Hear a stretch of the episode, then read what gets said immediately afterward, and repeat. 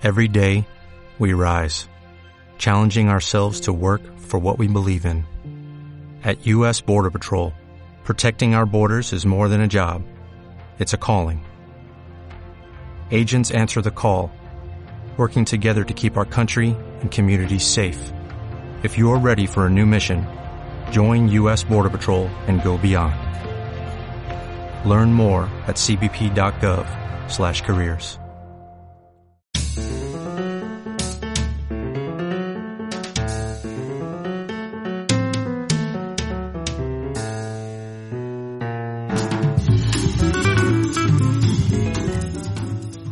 TFS Las Ondas, el programa de los trabajos fin de grado. ¿Y fin de máster? En radio.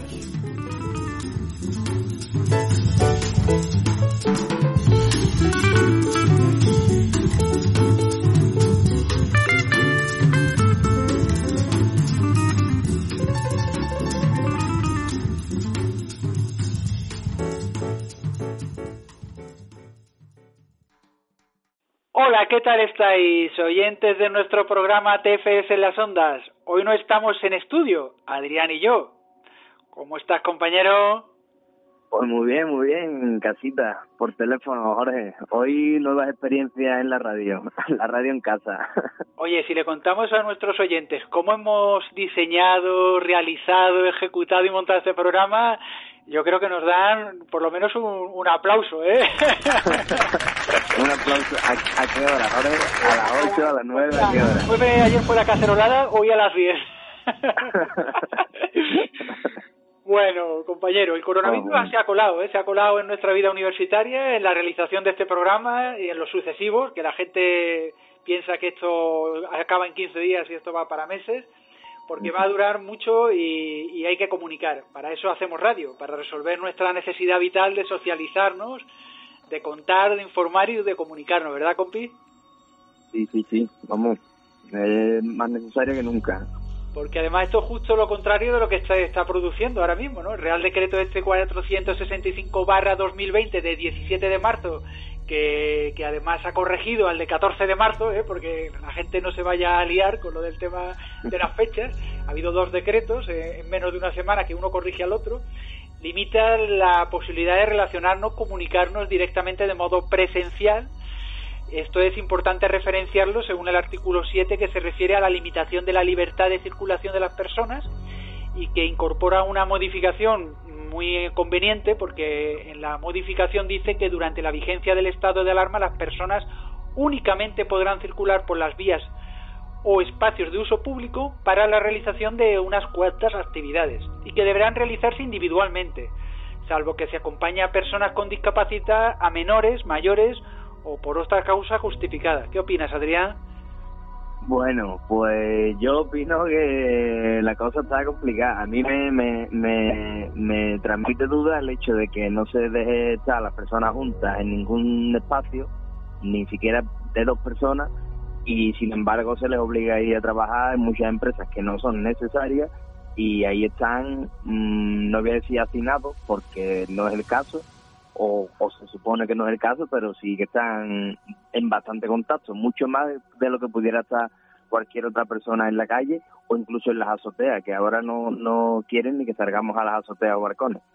Bueno, pues ni que decir tiene la, la demanda que me llegaba vía WhatsApp de una recogida de firma en la que se instaba a la sanidad pública andaluza a que los equipos de transfusiones sanguíneas eh, tuviesen los equipos de protección, porque estaban sin equipos de protección algunos eh, médicos eh, eh, con patologías asociadas que podían tener serias dificultades eh, si tenían alguna contaminación con, este famoso virus, que como otros, bueno, pues es patógeno eh, según el grado de, salud de las personas y, y, estas personas estaban en riesgo. Y, y- no no les no les estaban proporcionando y les estaban dando indicaciones de que no utilizasen los EPIs porque creaban alarma casi nada ¿eh? Claro. bueno hemos intentado cumplir en este programa a Lucía verdad compañero y a Francis Doble y a Miriam que, que ya finalizó su periodo de práctica y, y muchas gracias Miriam por todo lo que nos has aportado y Sí, siempre sí, estarás sí. con nosotros ¿eh? Y sí, además eh, hay que decirlo también que este programa se iba a grabar hace casi un mes y no se pudo grabar por circunstancias y Miriam, aún habiendo finalizado su periodo de práctica, se, se brindó a, a, participar y a colaborar porque estábamos cortitos de personas ese día. Así que muchas gracias, Miriam. Compi, empezamos. Innovación. Calidad. Desarrollo profesional. Investigación. Construcción de conocimientos. Compromiso. Los TFS en las ondas. Escucha testimonios y experiencias de estudiantes y profesores. En radio.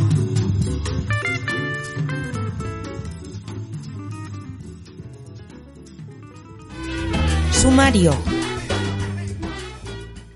Hoy tenemos el placer de presentar dos iniciativas interesantísimas que se dieron cita en la Universidad de Sevilla durante el curso 2018-2019.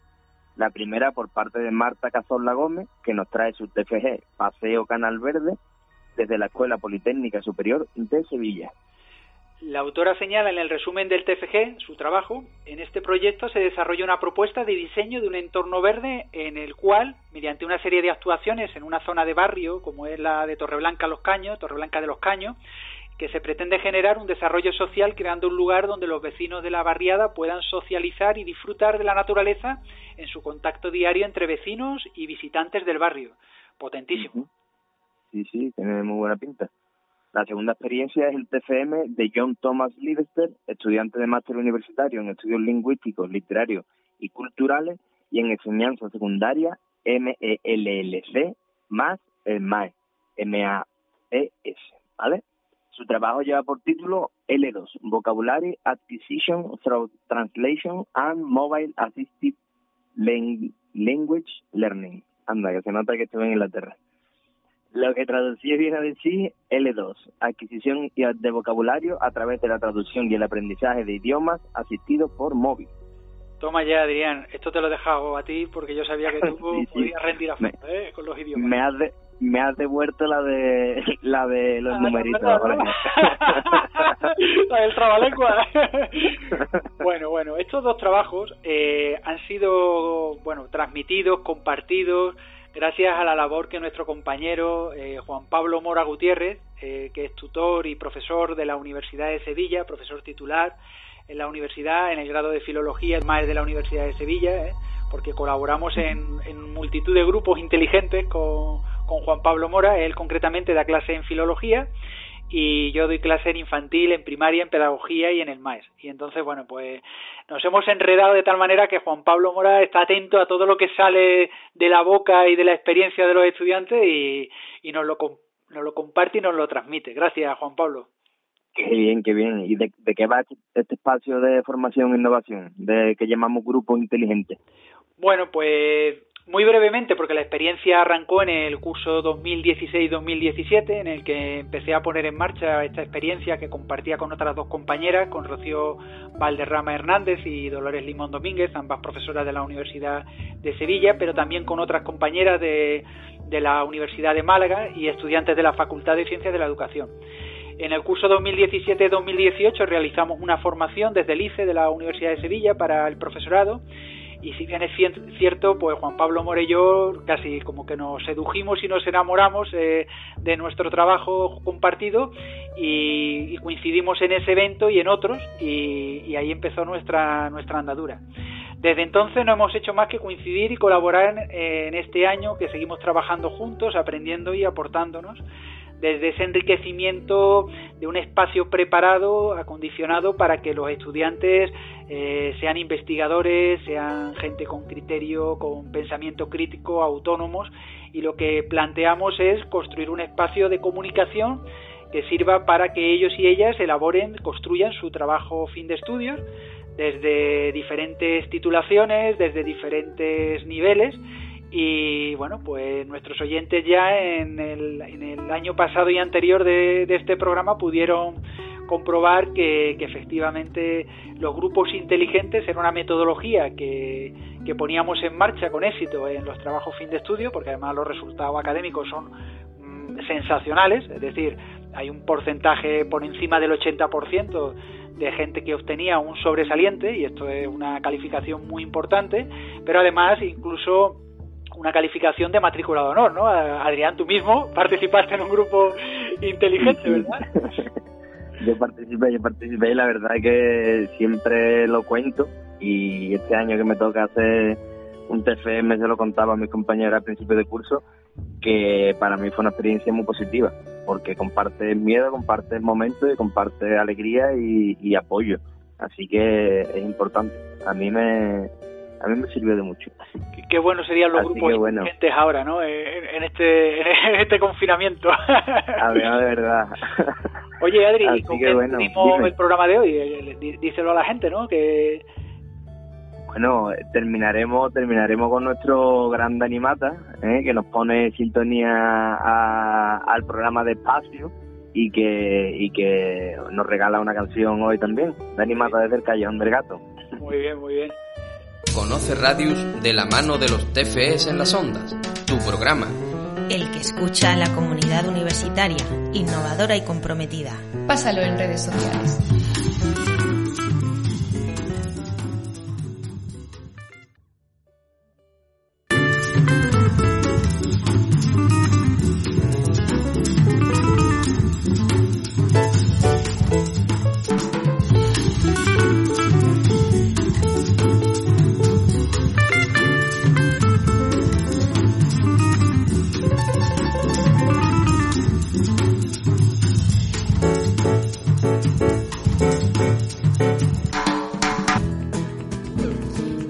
Bienvenidos a Espacios 2.0, el espacio de participación ciudadana de Radius. Te informamos sobre conferencias, jornadas, cursos, movimientos sociales y mil cosas más que están pasando a tu alrededor.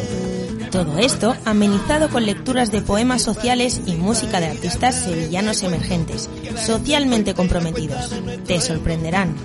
No te pierdas Espacios 2.0 cada mes en Radius, nuestra radio universitaria. Experiencias y testimonios. Pues si os parece amigos, vamos a dar paso a la primera entrevista que se le ha hecho Jorge a, Marta Cazorla Gómez, que nos trae su TFG Paseo Canal Verde, desde la Escuela Politécnica Superior de Sevilla. Y estamos entrevistando a Marta Cazorla Gómez. ¿Qué tal Marta? ¿Cómo estás? Hola Jorge, pues muy bien. Eh, Marta es autora de un trabajo fin de grado en Ingeniería de Diseño Industrial y Desarrollo de Proyecto, ¿verdad? En la Escuela Politécnica Superior de Sevilla, en la Universidad de Sevilla. Sí. Y el trabajo que realizaste, Marta, lleva por título Paseo Canal Verde. Sí, efectivamente. ¿Qué tal? Eh, queríamos eh, profundizar contigo sobre tu trabajo porque nos parece un muy buen ejemplo de cómo, de cómo abordar y afrontar un trabajo fin de estudios y que en este programa que realizamos en Radius, en la radio de la Universidad de Sevilla, da pie a que otros estudiantes eh, puedan conocer y, y, bueno, de algún modo también apoyarse en tu experiencia. Así que, ¿estás preparada? Sí, sí, venga, pregunta lo que quieras. Muy bien. Mira, la primera cuestión que te plantearíamos al hilo de este trabajo que nos, que nos has hecho llegar es si puede la ecología ser una herramienta para, para el desarrollo social y económico de un lugar como Torreblanca, porque tu proyecto se centra en, el en la barriada de Torreblanca. Pues vamos, yo pienso que sí, porque a día de hoy percibimos Torreblanca como un barrio bastante gris que ya se están haciendo actuaciones para cambiar esa percepción, pero no deja de ser un barrio en el que el paro registrado es de un 48% y que tiene estas zonas verdes. Y mi proyecto forma parte de un proyecto mayor, que es Torre Blanca Verde, que contribuye a la formación de espacios verdes, a talleres de desarrollo sociocultural y, generación de oportunidades de empleo. Y con esto lo que se están haciendo son actuaciones ya en el barrio para crear conciencia ecológica. Creo que es importante crear esa conciencia en los más pequeños, que son nuestro futuro, que ese cambio no va a ser algo drástico, sino algo que va, mm, va a pasar con el tiempo. Y lo más importante es centrarnos en los más pequeños y, ya hay asociaciones que se están haciendo, como en el colegio, en los que los niños están haciendo sus propios huertos mm, escolares. Marta, eh, tú eres ingeniera, pero hablas como una educadora. ¿Cuál es tu relación con Torreblanca? Pues mira, Torreblanca, mm, yo conozco más el barrio de Torreblanca gracias a mi, a mi tutor de TCG, porque él eh, participa en este proyecto que es Torreblanca Verde y es el que me mostró un poco las actuaciones que ya estaban haciendo. Mm, fui a hablar eh, con ellos ahí al centro cívico, estuve hablando con los vecinos, me contaron un poco su situación y no sé, empaticé bastante con, con ellos los tutores de tu trabajo son Julián Lebrato Martínez y María del Carmen Morón Romero, ¿verdad? Sí. Sí. Entonces tú has hecho un trabajo de análisis de la realidad del barrio con el que has conectado eh, a través de tu tutor y a partir de ese análisis de la realidad fundamentas tu trabajo, ¿no? Sí, sí, totalmente. Eh, como ya te digo, eh, el proyecto de Reblanca Verde es un proyecto que engloba eh, muchas actuaciones que varias universidades están participando en ella. En la Universidad de Bellas Artes, por ejemplo, también está haciendo algunas actuaciones allí. Y no sé, me parece un proyecto bastante bonito y, y con mucha importancia, no sé. Tiene un futuro muy bonito para el barrio. Esa perspectiva ecológica desde la que hablas tiene que ver con los objetivos de desarrollo sostenible, ¿verdad? Con los eh, lo que es el documento de, Naciones Unidas eh, para 2030 y puede ser una oportunidad de hacerlos cumplir, ¿verdad? Sí, sí, claro. Mm, esto es, eh, tiene objetivos de crear conciencia ecológica en el barrio, mejorar su, su apariencia, mm, eh, cumple bastante los objetivos del desarrollo sostenible. Que son, que son 17 y que tienen un, un amplio abanico de, de, posibilidades de actuación, claro. Mm. Eh, leyendo tu trabajo hay un objetivo general que, yo quiero que los oyentes escuchen y lógicamente que tú también lo tengas ahí en el recuerdo, ¿no? Dice, naturalizar la zona cercana al canal de los presos, generando un espacio verde sociocultural con el propósito de que los vecinos y visitantes tomen conciencia del valor histórico del barrio y que a su vez fomenten la participación ciudadana y el desarrollo social. Mm, Marta, ¿Qué relación tiene esto con, los ODS? De repente, ¿por qué Marta recurre a la memoria histórica para hablar del barrio de Torreblanca y de la puesta en valor de, este canal verde? Eh, yo hablo en mi proyecto de la historia del canal porque creo que es una parte muy importante de la historia del barrio y pienso que también debería de ser conocida, que seguramente hoy entre muchos jóvenes sea una que conozca totalmente esta historia y creo una, que es una buena oportunidad para reconocer ese valor histórico.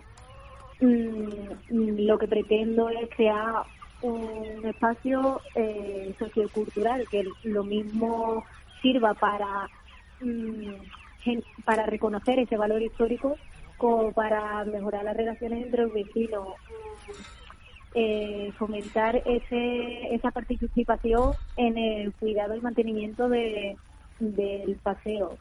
Mm, no sé, creo que englobo un poco. Sí, sí, sí. Es, curioso como una ingeniera, además, no solamente habla como educadora, sino que además habla como, como geógrafa y como historiadora. Pareciera como si tu trabajo fuese una oportunidad para un espacio que tiene un papel en la historia de vida de muchas personas que fueron presas en la guerra civil y durante la dictadura, y un modo de reivindicar su memoria.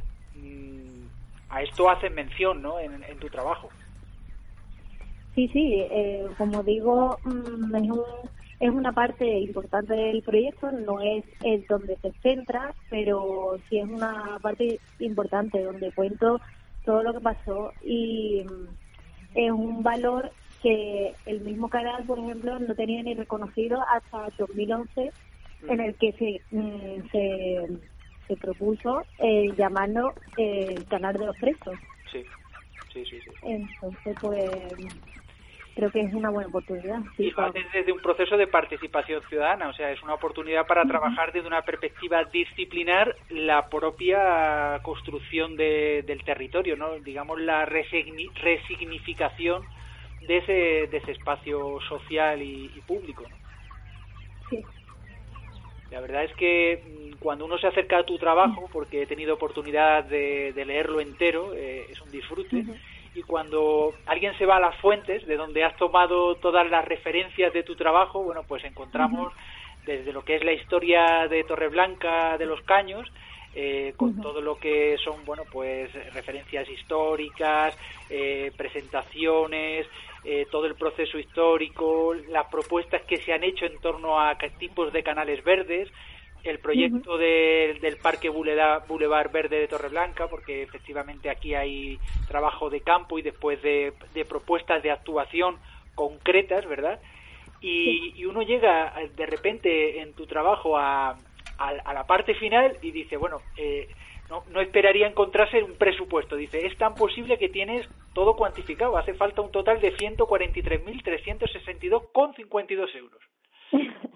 O sea, uno normalmente en los trabajos fin de grado se encuentra como una declaración de buenas intenciones, pero, pero un trabajo tan bien cerrado, ¿no? Y, y uno se pregunta, cuando termina el trabajo, digo, ¿y ahora qué? ¿Ahora qué, Marta? Pues mira, este proyecto es un proyecto ambicioso Mm, que sé que es costoso y que hasta que se mm, consigan los apoyos necesarios, mm, yo propongo una alternativa que es diseñar pequeños módulos base de cada parte de mi proyecto, para que en colaboración entre los vecinos del barrio, Torre Blanca Verde, se puedan ir construyendo poco a poco a vista de tener un apoyo más adelante. Este proyecto lo presenté a la Confederación Hidrográfica del Guadalquivir con intención eh, de buscar financiación y estamos a espera de, de una de una reunión con el Ayuntamiento de Sevilla. También lo propuse como para conseguir financiación europea, la cual se nos denegó, hasta, hasta ahora está denegada, pero aún así no tengo, no dejo el proyecto de estancado, sino que a final de, de 2019 lo presenté también como proyecto en Madrid a los premios de Naturación y Agricultura Urbana de 2019 y hace poco recibí la noticia de que me habían concedido el primer premio en la modalidad académica. Entonces. Buena, Marta, qué, buena noticia. qué, bonito que de repente un trabajo fin de grado tenga una trayección, una proyección social y académica y profesional, ¿verdad? sí, la intención es no, no rendirse, intentar buscar financiación y, y ya digo, mm, mientras tanto, pues ir actuando poco a poco con lo que tenemos. Te emplazamos a que en el programa Espacios 2.0 que desarrollamos en Radius eh, nos hables eh, desde la perspectiva de ese movimiento social que es Torre Blanca Verde para eh, que los oyentes conozcan cómo la ciudadanía participa en torno a su territorio. Es un ejemplo, yo creo que muy interesante. ¿eh?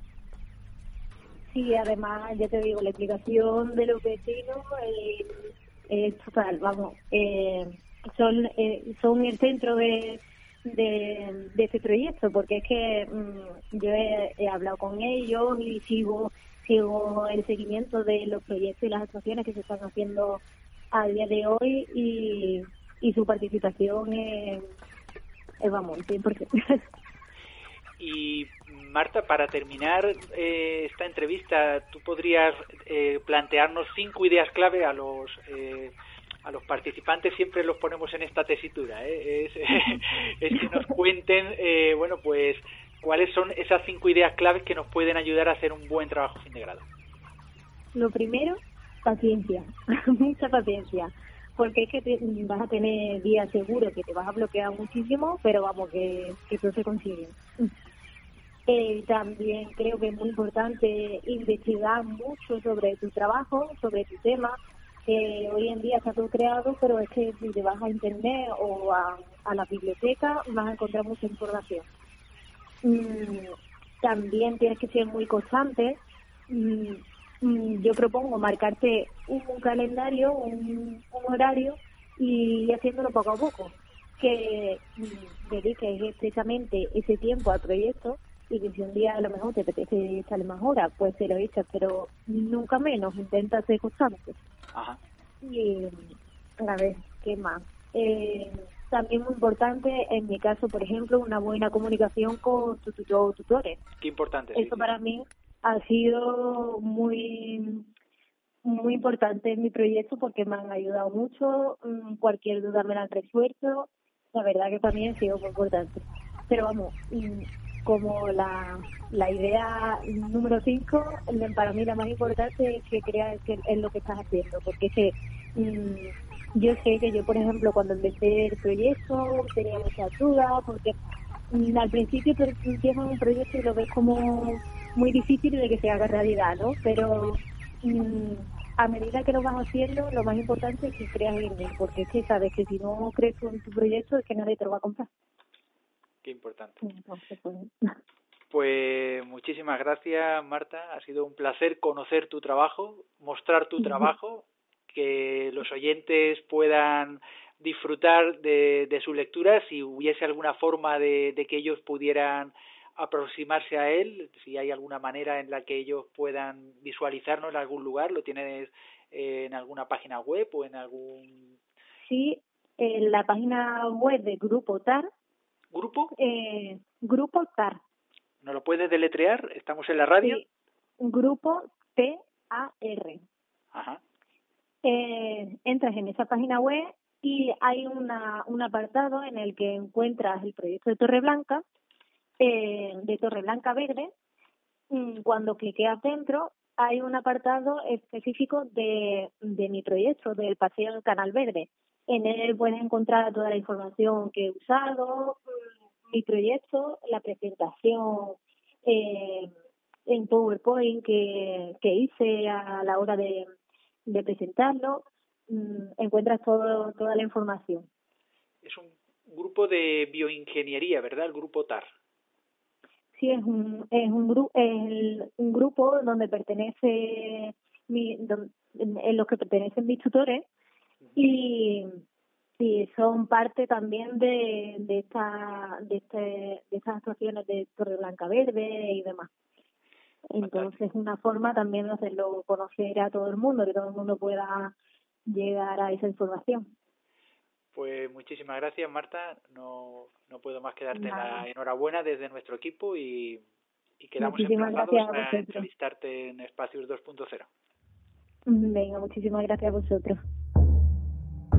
La segunda entrevista la ha realizado nuestro compañero Jorge a, una, a un ex estudiante de la Universidad de Sevilla residente en Milán y cuéntanos un poco más tú, Jorge, que, eres el, el, autor de esta entrevista. Sí, sí, pues John Thomas Lidester, estudiante del máster universitario en estudios lingüísticos, literarios y culturales y en enseñanza secundaria, que realizó un trabajo que lleva por título L2 Vocabulary Acquisition Through Translation and Mobile and System Language Learning y cuya tutorización estuvo a cargo del profesor Juan Pablo Mora, se encuentra en Milán, una bella ciudad de, nuestra querida Italia, ¿verdad?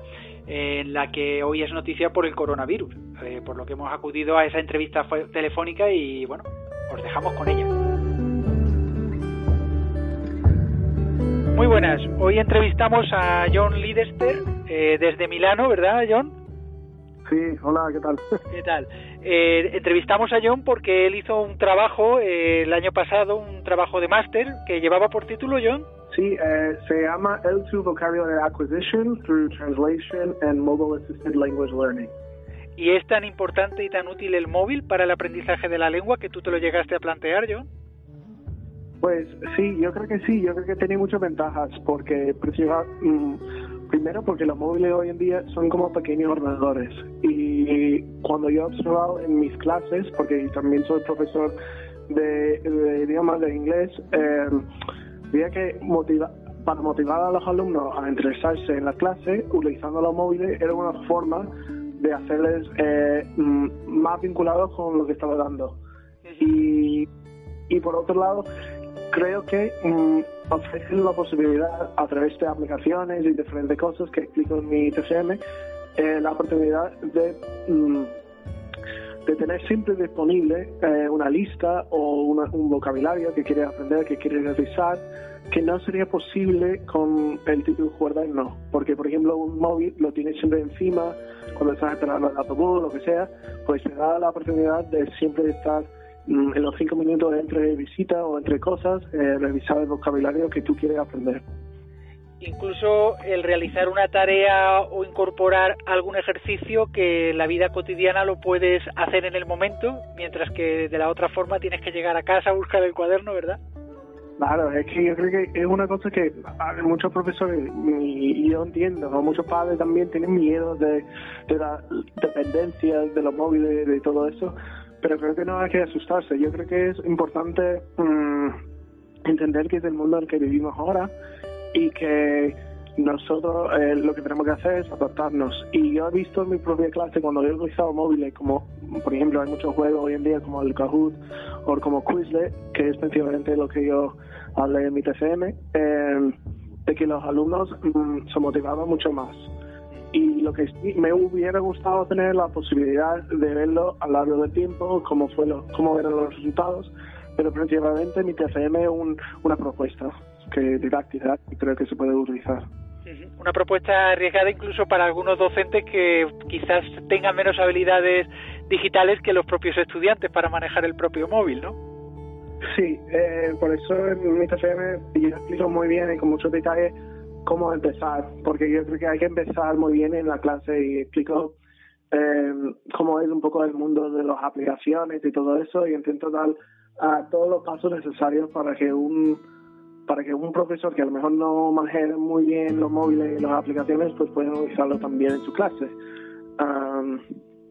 y la verdad es que parte de eso, para mí lo más importante creo que fue el vocabulario, porque yo empecé a notar de que en, los libros y en las clases que hoy en día damos, mm, pasamos tanto tiempo aprendiendo la, gramática con muchos ejercicios y eso, y el vocabulario es como un poco olvidado que a lo mejor tiene una lista ahí al final de, cada capítulo o de unidad, pero al final, ¿cuántas veces realmente volvemos a revisar ese vocabulario para el año que viene? Muy pocas veces. Entonces, por eso. Estamos buscando una forma de revisar el vocabulario, efectivamente.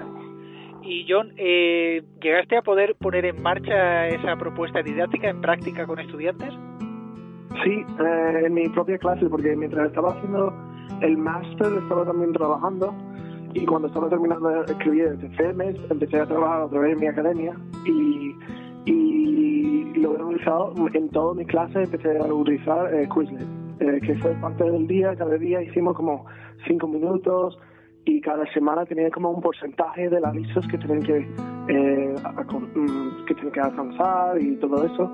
Y yo lo vi eh, como otro, otra cosa más, un herramienta que a mejor no estamos utilizando, que yo creo que los niños ya estaban mejores que, nosotros, que hay ahí en, los móviles, en las aplicaciones para, estudiar y eso, pero mm, le gustaba. Eh, todos estaban muy motivados y le gustaba y siempre era ese toque de juego y, yo creo que fue muy útil.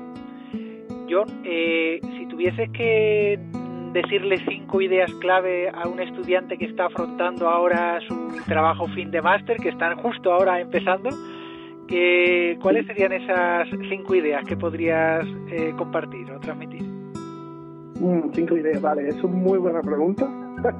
Eh, yo creo que en principio hay que elegir muy bien el tema. Porque si, eh, por ejemplo, yo tenía la suerte de tener un tutor que me dejaba elegir un tema que realmente me motivaba. Si tú no estás interesado en tu tema, ¿cómo vas a escribir algo que interesa a los demás? Eso, es lo, eso es lo fundamental.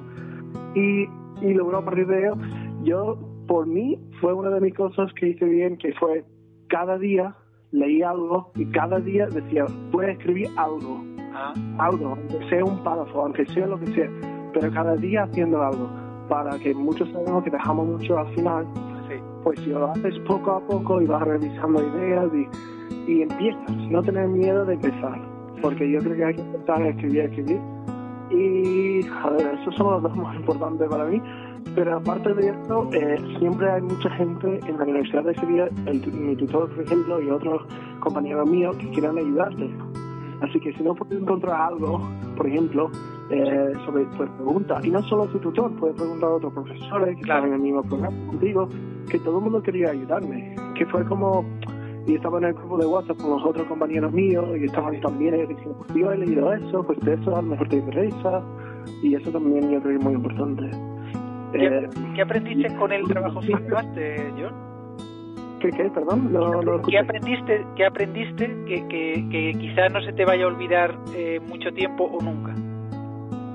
uh, em, yo creo que lo que lo que aprendí más que nada era que eh, tú puedes tener muchas ideas de mm, por ejemplo porque eres profesor ya y piensas que sabes cómo funcionan las cosas pero yo recuerdo tenía un profesor mío que me dice no pero hay que demostrarlo entonces hay que buscar mm, no vale solo tu experiencia personal, que hay que buscar la respuesta. Sabes que siempre hay estudios eh, que a lo mejor si tú quieres saber um, cómo alguien, eh, cómo mm, por ejemplo los dos idiomas de un bilingüe, cómo se interactúan los dos idiomas y eso, y tú crees que a lo mejor, por ejemplo, hay mucho debate hoy en día de que los niños no deben aprender inglés antes de aprender castellano, lo que sea, y todos los profesores tienen muchas opiniones y todos tenemos nuestras ideas, pero hay, hay cosas, hay, hay estudios que tienen resultados y te, te lo dicen.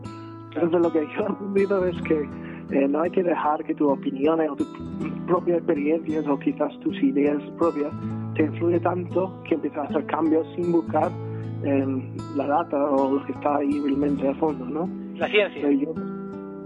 sí, básicamente la ciencia, porque al final y cabo eh, es una ciencia, ciencia, perdona, la educación, todo eso es una ciencia y hay, hay respuestas, pero hay que buscarlas, no se puede empezar a crearlos del aire, ¿sabes? Qué bueno. Qué bueno. Eh, ¿tú, ¿tú, ves que queda un margen de mejora en las habilidades lingüísticas? Eh, tú que no eres español y que de repente aterrizas en, la escuela y en el máster, ¿cómo, cómo ves?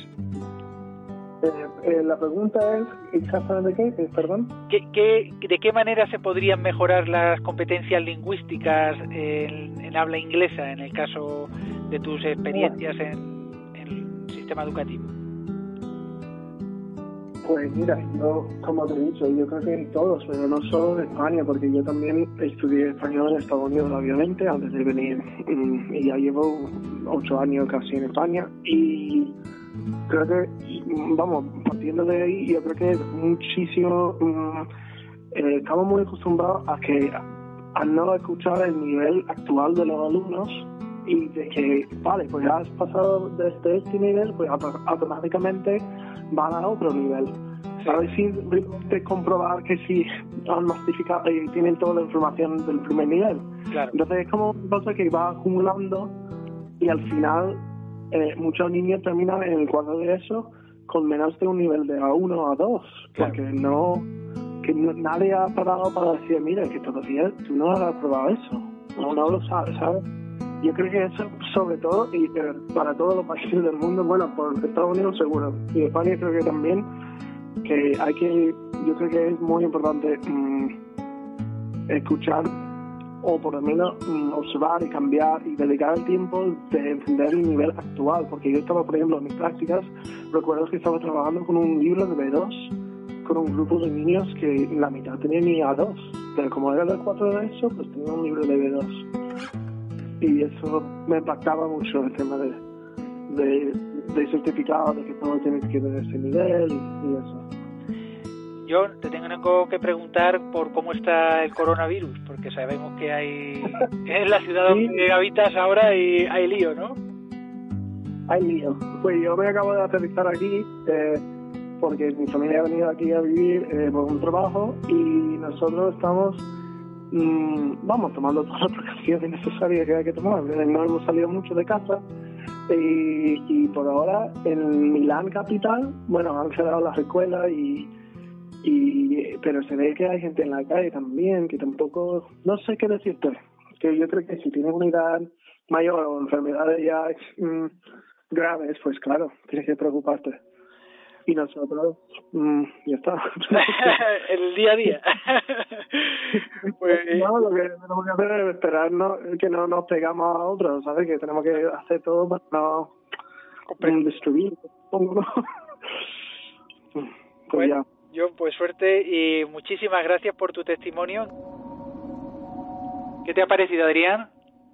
pues bastante interesante bastante interesante la propuesta y, bastante interesante ver cómo se vivía la situación en aquellos entonces, la, situación del coronavirus en aquellos entonces. Así que interesante, muy interesante, la verdad. Sí, yo, yo no hace un esfuerzo por intentar meter un tipo de estrategia a través de los móviles en las aulas y, el hombre, pues la verdad es que ha, visto el potencial educativo que tienen los móviles que a veces tanto molestan al profesorado eh, en las aulas de secundaria y también en la, en la universidad, ¿eh? dicho por ellos. Bueno, pues es urgente que los estudiantes y el profesorado y toda la comunidad universitaria tome buena nota de lo que está pasando, porque nos jugamos mucho, ¿eh? merecería la pena pensar en realizar muchos TFEs que abordasen esta perspectiva de qué modo salir fortalecido de todo lo sufrido, lo experimentado y lo vivido en relación con el coronavirus. Para ello proponemos que en el próximo programa, ¿vale? Pues eh, veamos ya eh, experiencias de estudiantes que están intentando montar su TFG, su TFM, eh, en definitiva su TFE, ¿vale? Para ver de qué manera nos está afectando, para investigarlo, para ver cómo es o cuál es la visión que tienen los niños, niñas y jóvenes sobre lo que les está ocurriendo, cómo lo han vivenciado, qué consecuencias ha tenido para su vida, de qué modo se están sintiendo y se han sentido, ¿eh? cómo se podría haber sentido de otra manera si se los hubiese tenido en cuenta en la toma de decisión que, que se ha llevado a cabo con la alarma sanitaria qué han aprendido, qué podríamos haber hecho mejor, qué consecuencias psicosociales produce este tipo de situación y cómo construir un relato histórico con protagonismo de niños y niñas y jóvenes. Pueden ser trabajos de diseño de una intervención online o una investigación desde una perspectiva disciplinar o multidisciplinar, como el que nos mostraba hoy Marta Cazorla. Y, antes de despedir el programa, quiero eh, ofrecer una primicia, Adrián, y es que el Colegio Público San José Obrero, este querido colegio nuestro, ¿verdad? Pues resulta que ha lanzado un bueno, pues un primer concurso de fotografía infantil que se llama Tu casa es una isla. Y en este, en este concurso, que finaliza el 26 de marzo, prontito, pues vamos a ver las obras fotográficas de niños y niñas que van a mostrarnos cómo ven la realidad de su confinamiento en, en el barrio, bueno, pues eh, en el barrio eh, previamente o prioritariamente donde se encuentra el centro, pero de todos aquellos niños y niñas que quieran participar, porque es un concurso abierto. En la página web del centro pueden encontrar toda la información, os animo, ¿eh? Ah, estupendo, interesante, interesante. Seguro que saquen cosas muy, muy curiosas. Seguro que, se, que son bastante, bastante originales y seguro que muy, muy, eh, muy fieles. Deben reflejar muy fiel lo que están, lo que están pasando, que no debe ser fácil tampoco. Así que, bueno, si os parece, Jorge, vamos despidiendo el programa.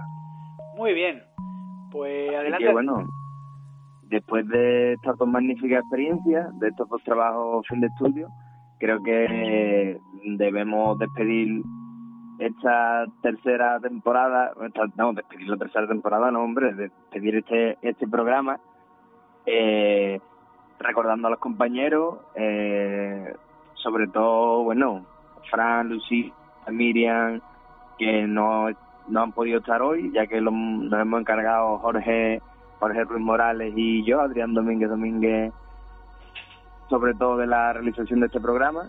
Y bueno, recordando también a nuestro técnico Rafa Jiménez, que aunque hoy evidentemente no está eh, con nosotros, por motivos obvios, pues está con nosotros en, en espíritu, en espíritu. Y esperamos tenerlo en los próximos programas eh, que se graben con normalidad. Así que bueno, desde aquí nuestro solidaridad y nuestro reconocimiento a la Universidad de Sevilla y a nuestra directora de radio, eh, Virginia Guarinos, directora de la radio de la Universidad de Sevilla. Y nada, os queremos. Y ahora os dejamos con un temazo de Dani Mata desde el Callejón del Gato, que además me encanta y que tiene por título Pedagogía. Así que hasta el próximo programa. Un abrazo.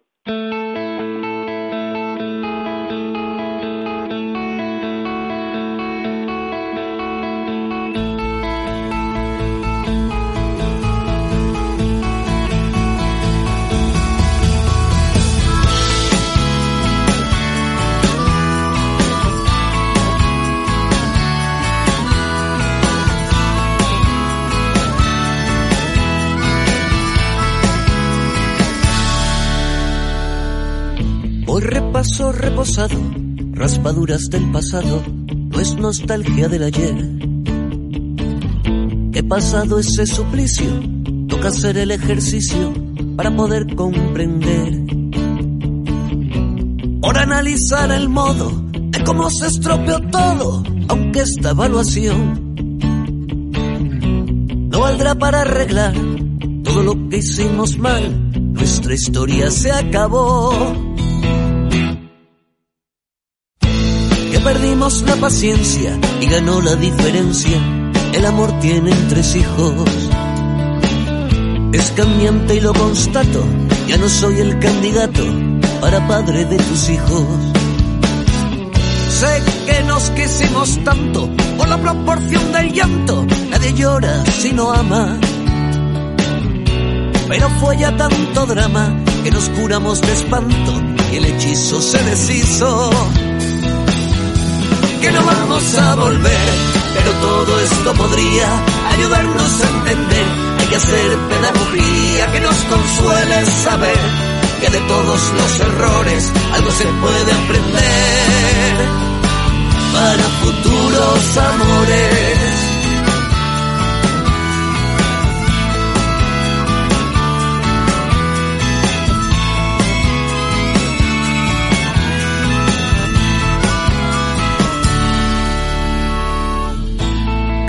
Su escombrera, que recicle lo que quiera, lo que le sea importante.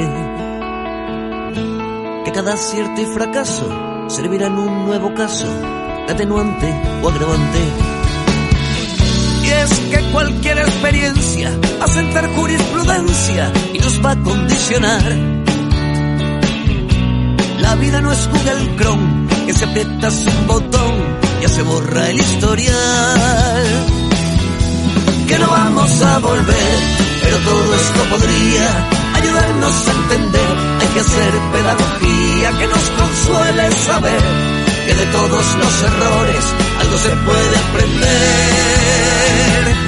Que no vamos a volver, pero todo esto podría ayudarnos a entender. Hay que hacer pedagogía que nos consuele saber que de todos los errores algo se puede aprender para futuros amores, para futuros amores, para futuros amores, para futuros amores.